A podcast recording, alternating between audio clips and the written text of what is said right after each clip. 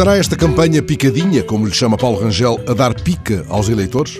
Vão os candidatos em discreta arruada, ou de comboio, de caminhão, até de helicóptero, mas o discurso que ensaiam nos píncaros do êxtase e da vertigem, do contentamento de si mesmos, nas nuvens da arenga rasgativa, pode descambar, tem descambado, em rasteiro palavrório. A picardia dá por vezes lugar ao mau gosto. Certo candidato provoca no eleitor uma estranheza fantasmática. O que diz, quando diz, faz adensar o nevoeiro, dá o flanco aos que não deixarão de exigir um preciso desenho sobre o que pensa fazer e a que prazo. Bastaria que fosse, a tal respeito, inequívoco, mas permite que se construa sobre a sua própria falta de clareza uma tese que pode transformar-se em conjura.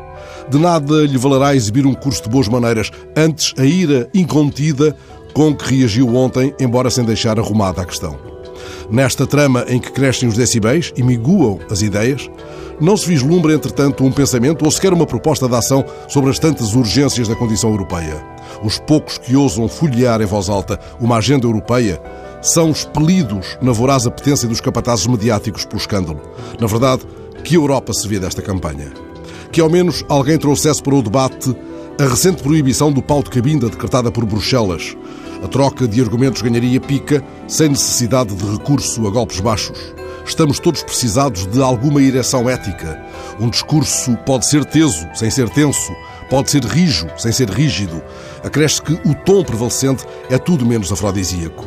Na verdade, este insensato clima de insulto e crispação não tem ponta para onde se lhe pega.